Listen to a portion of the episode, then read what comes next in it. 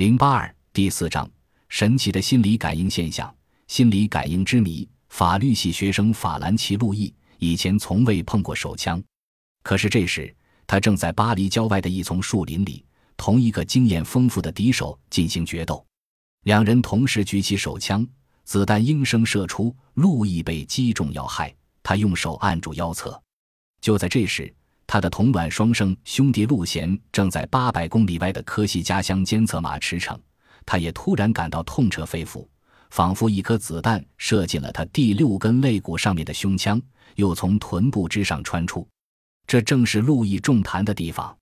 这种令人啧啧称奇的情形，最早见于一百多年前大仲马写的著名小说《科西嘉岛两兄弟》。不过，对现实生活中的人们来说，这种令人费解的现象，倒一点也不像是虚构，反而有许多事实证明它的真实性。例如，我国唐朝两位交往很深的大诗人白居易和袁微之两人间就发生过类似心理感应的情况。元和四年（公元809年）三月二十一日，白居易弟兄同李标直便立曲江慈恩寺院。在晚宴时，白居易非常怀念远去的袁微之，就称酒兴命题诗于壁：“春来无计破春愁，醉折花枝作酒愁。忽忆故人天际去。”继承今日到凉州，十几天后，他们接到袁微之的来信，并附记孟诗一首：“杀君兄弟去江头，也入慈恩院里游。蜀吏忽人排马去，觉来身在古凉州。”日期正是同一天。盖所谓“此有所为而彼梦之者也”。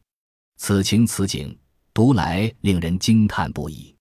英国的刘金和露丝是对青年夫妇，他们新婚不久。刘金就去国外谋生，最初鸿雁传书，往来不断。一年以后，一天晚上，露丝做了一个噩梦，梦见丈夫被山上冲下来的泥石流击倒，压在乱石堆下面呻吟。醒来之后，惊魂未定，她越思越想，越觉蹊跷，决心出远门寻找自己的丈夫。露丝风尘仆仆地下了飞机，使她大为吃惊的是，虽然自己初来乍到。可是周围景物犹如就地重游。他坐上汽车，指挥司机左转右拐。四个小时后，汽车来到发生泥石流的乱石堆前，他朝一处乱石堆奔去。对，就在这里，快动手！司机被他的举动弄得目瞪口呆，只好跟他一起把一块块乱石搬走。最后听到下面微弱的呻吟声，果然，刘金已被乱石压了好几天了。夫妻重逢，真是又悲又喜。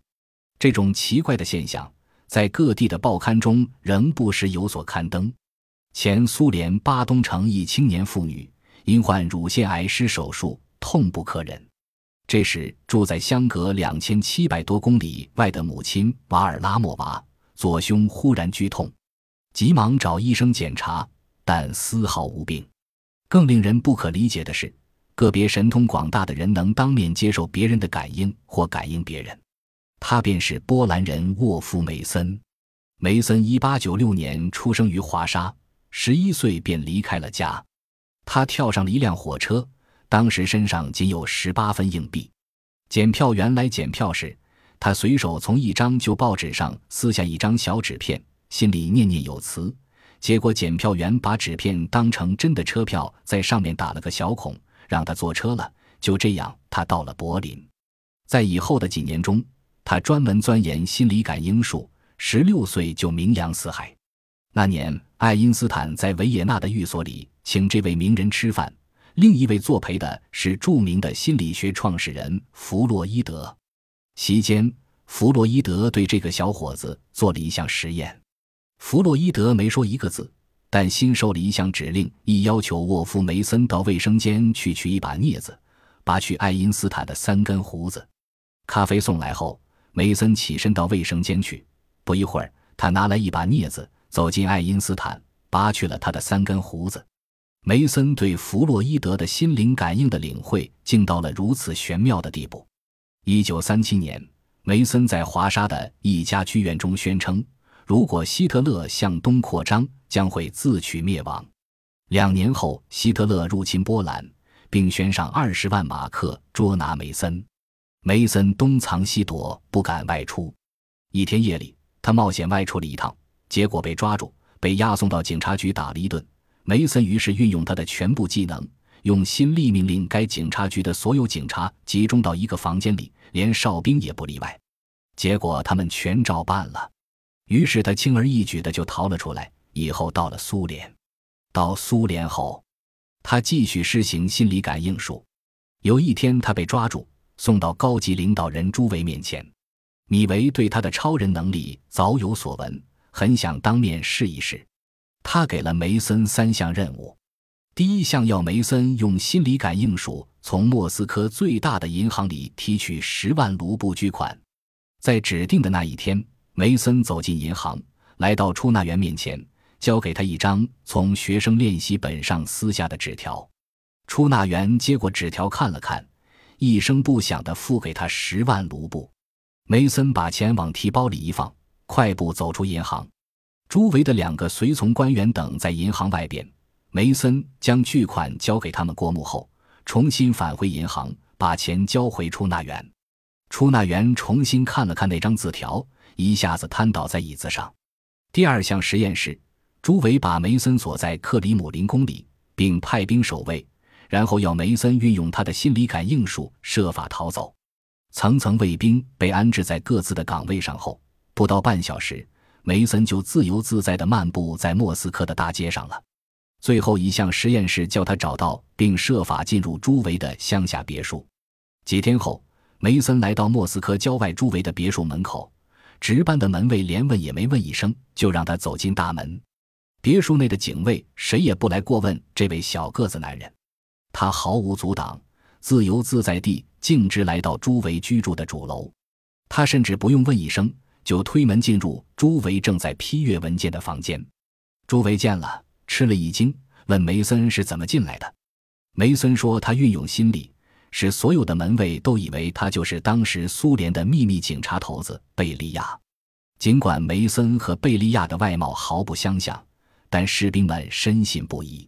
苏联演员卡尔尼古拉耶夫和生物物理学家朱利叶卡门斯基能在相隔千里的两地传递头脑里构想的几何图形。一九六六年，他们俩在遥隔两千七百公里的两地一莫斯科和新西伯利亚表演过这一绝技。当时在莫斯科的卡门斯基正集中精神考虑着一个三角形。千里之外的尼古拉耶夫。立即写下了莫斯科的卡门斯基思考的三角形。这次表演中，卡门斯基的脑子里共出现过二十种图形，其中有十二种正确无误地传到尼古拉耶夫那里。事后，科研人员给他们二位做了心电图和脑电图检验，结果发现他们的心率一致，大脑电流流向相同，有着同一个频率，其情况变化亦完全一样。关于心理感应。还有一件更有意思的事：贵州省惠水县科委有一位干部，名叫董文宝，他有一个四岁半的儿子，名叫董长江。小长江可以感知他爸爸脑子里想的数学题，而且很容易的就写出来。发现这种现象的时候，小长江却什么数学题都不懂。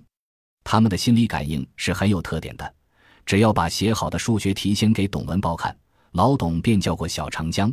然后把手放在他的头顶上，或用其他的方法和小长江接触，比如两人同握一条木棍的两端。当老董说生写，小长江的笔就歪歪扭扭地写出一道数学题，这便是他爸爸头脑里的那道数学题。从简单的加减法到开方、复数都试验过，小长江都能准确地写出来，从未发现他们父子间有什么动作上的暗示。还有一些类似的事例，经科学家实地考察，证明果然如此，这就引起了科学家的兴趣。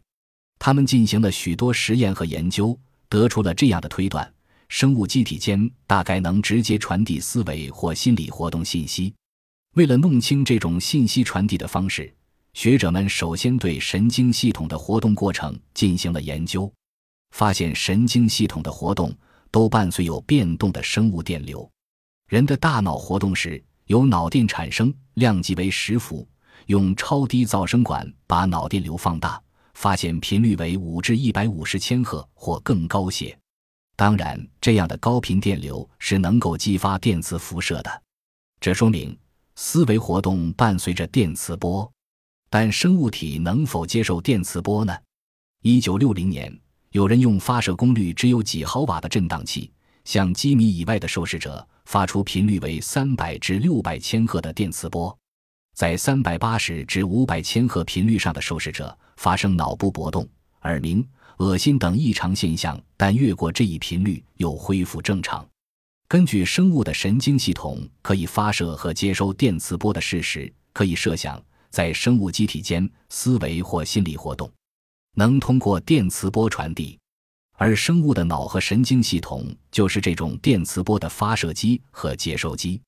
这就是科学界对若干年来一直不能理解的心理感应现象提出的初步解释。但是，也有人提出异议：脑电的电压大约在万分之一微伏左右，它产生的电磁辐射能量以微乎其微，在经过几百里、几千里的传递，在接收点的场强微弱的已是无法计算。用任何高灵敏的接收机都难以检查这样微弱的信号。如此看来，生物体的思维或心理活动不可能靠无线电的方式进行。苏联科学家华西里耶夫。进行过这样的实验，他将受试者与感应者分居两个金属隔离室内，观察感应效果，发现这种对电磁波屏蔽良好的隔离室，并不影响思维感应的进行。这又说明，生物的思维或心理活动信号不一定由电磁波传递。有人认为，思维或心理信息可能靠一种未知的特殊的脑场来传递。物理学家阿达明科则认为。在宇宙中，不断有高能量的粒子来到地球上，它们可以把一个脑子里发现的信息以极快速度传到另一个脑子里。